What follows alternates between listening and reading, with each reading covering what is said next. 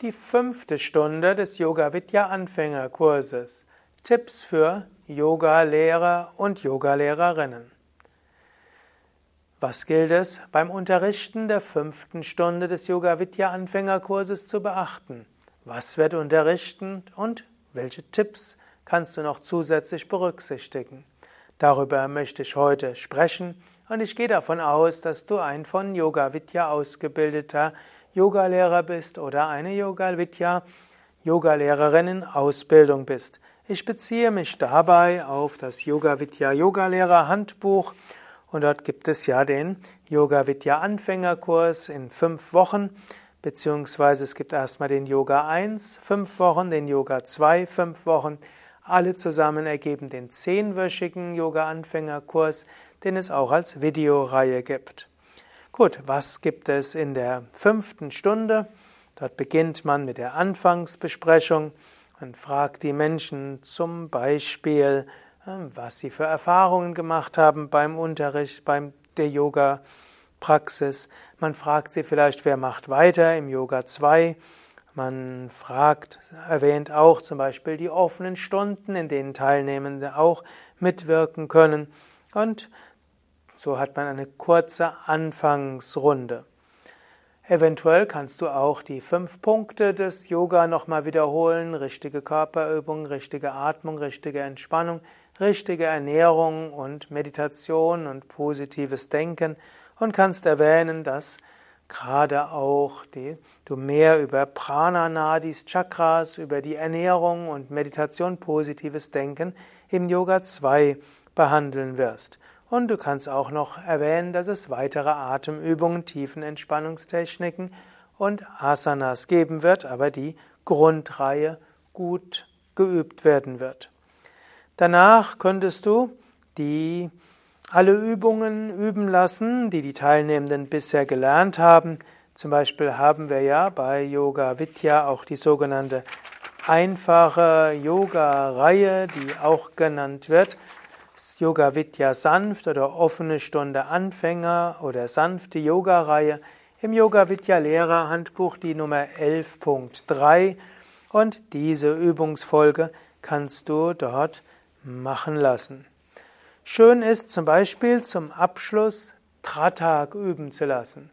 Wenn die Teilnehmenden zum Schluss in einem, also nach der tiefen Entspannung, nach dem Om, aber vor dem Abschlussmantra und Om Shanti, wenn Sie dort in einem Kreis sitzen, in der Mitte hast du eine Kerze und die Kerze ist etwas unterhalb des Augenlevels, kann doch tiefer sein, idealerweise ist sie so halbe Höhe, also zwischen Augen und Boden, sodass Menschen entspannt nach unten schauen können.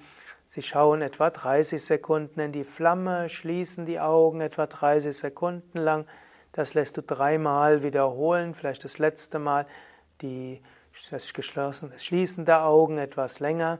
Das schafft eine schöne spirituelle Schwingung und der Verbundenheit und gibt Teilnehmenden eine schöne Abschlusserfahrung. Anschließend gibst du auch eine, nochmal das Om Shanti natürlich, also Mantra plus Om Shanti, vielleicht sogar noch dreimal Om nach dem Tratak, insbesondere wenn du das Gefühl hast, dass einige Teilnehmer sehr tief gekommen sind, dann kannst du nochmal fragen, wie hat es euch gefallen? Vielleicht könntest du eine Feedback-Runde machen in kleineren Gruppen, was dann oft auch eine schöne Motivation für dich ist, weil nach einem Anfängerkurs die Teilnehmer oft erzählen, wie toll Yoga ist, wie gut es ihnen getan hat, welche großartigen äh, Veränderungen in ihrem Leben es bewirkt hat. Ich finde es immer wieder faszinierend, wie schon fünf Wochen einer Yoga-Praxis Menschen in ihrem Leben so bereichern kann, ihnen so viel Positives bringen kann. Eventuell kannst du noch mal auf den Yoga 2 hinweisen, auf die offenen Stunden hinweisen oder ihnen sagen, es wäre noch mal schön, wenn sie ein paar Minuten mit dir zusammen sind für einen Kräutertee oder etwas ähnliches. Ja, soweit dazu. Vielleicht noch ein paar Anmerkungen, die ja auch in deinem Yogalehrerhandbuch stehen. Es ist gerade bei Anfängern wichtig, dass ein Yogalehrer, eine Yogalehrerin einen persönlichen Kontakt zu den Anfängern aufbaut. Ich empfehle deshalb auch, dass bei einem mehrwöchigen Anfängerkurs es der gleiche Yogalehrer, die gleiche Yogalehrerin ist, welche die fünf Wochen oder idealerweise die zehn Wochen gibt. Und es ist auch hilfreich, wenn der, die Yogalehrerin, vorher vielleicht 15 Minuten schon da ist und nachher 15 Minuten da sind und dass auf diese Weise die Teilnehmerinnen und Teilnehmer die Möglichkeit haben, mit Lehrer zu sprechen und Lehrerin. Wichtig ist aber auch, dass du als Yoga-Lehrender, Yoga-Lehrende das Gespräch auf Yoga-Themen lenkst. Sprich nicht über Fußballergebnisse, nicht über Politik, schimpfe nicht über die Politiker oder über die Wirtschaftsbosse, auch nicht über das Wetter und so weiter, sondern lenke bewusst die Themen auf Yoga. Menschen kommen zum Yogakurs, weil sie an Yoga interessiert sind. Aber da sie so wenig wissen und noch nicht gewohnt sind, über Yoga zu sprechen, sprechen sie, gar, sprechen sie einfach aus Unwissenheit, Bequemlichkeit, Gewohnheit über andere Themen.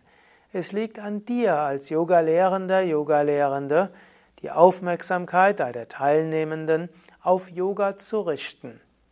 Also frag ganz einfach mal in den Raum, wenn Teilnehmende da sind, selbst wenn du das nachher nochmal machst im Kurs selbst, wie geht's da mit deiner Yoga-Praxis? Oder wenn du aus einem vorigen Kurs weißt, dass jemand ein Rückenproblem hatte, hat der Yoga schon geholfen beim Rückenproblem?